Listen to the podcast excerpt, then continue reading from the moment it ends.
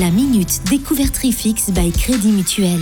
Alors, je vous propose de découvrir un nouveau talent de la chanson française. Elle est picarde, elle a 25 ans, elle s'appelle Emma Peters et elle a déjà assuré les premières parties de plusieurs artistes Vianney, Clara Luciani, Camélia Jordana et en ce moment elle est sur la tournée des Zéniths de Ben Mazué.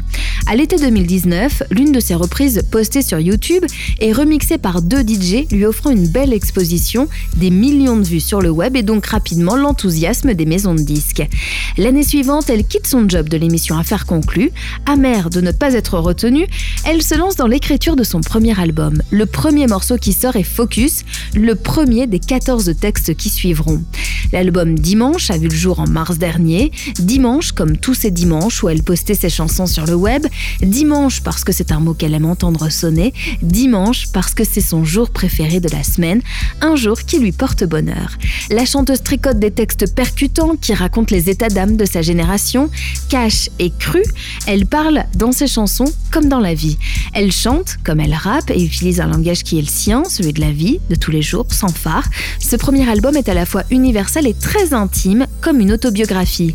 Elle raconte ses angoisses liées au confinement et puis aussi son histoire amoureuse, ses histoires de cul, ses joies, ses espoirs et les galères. Piano et guitare font corps avec les ritournelles de la jeune femme à la voix grave et légèrement éraillée. Emma Peters a donc assuré pas mal de premières parties jusqu'ici.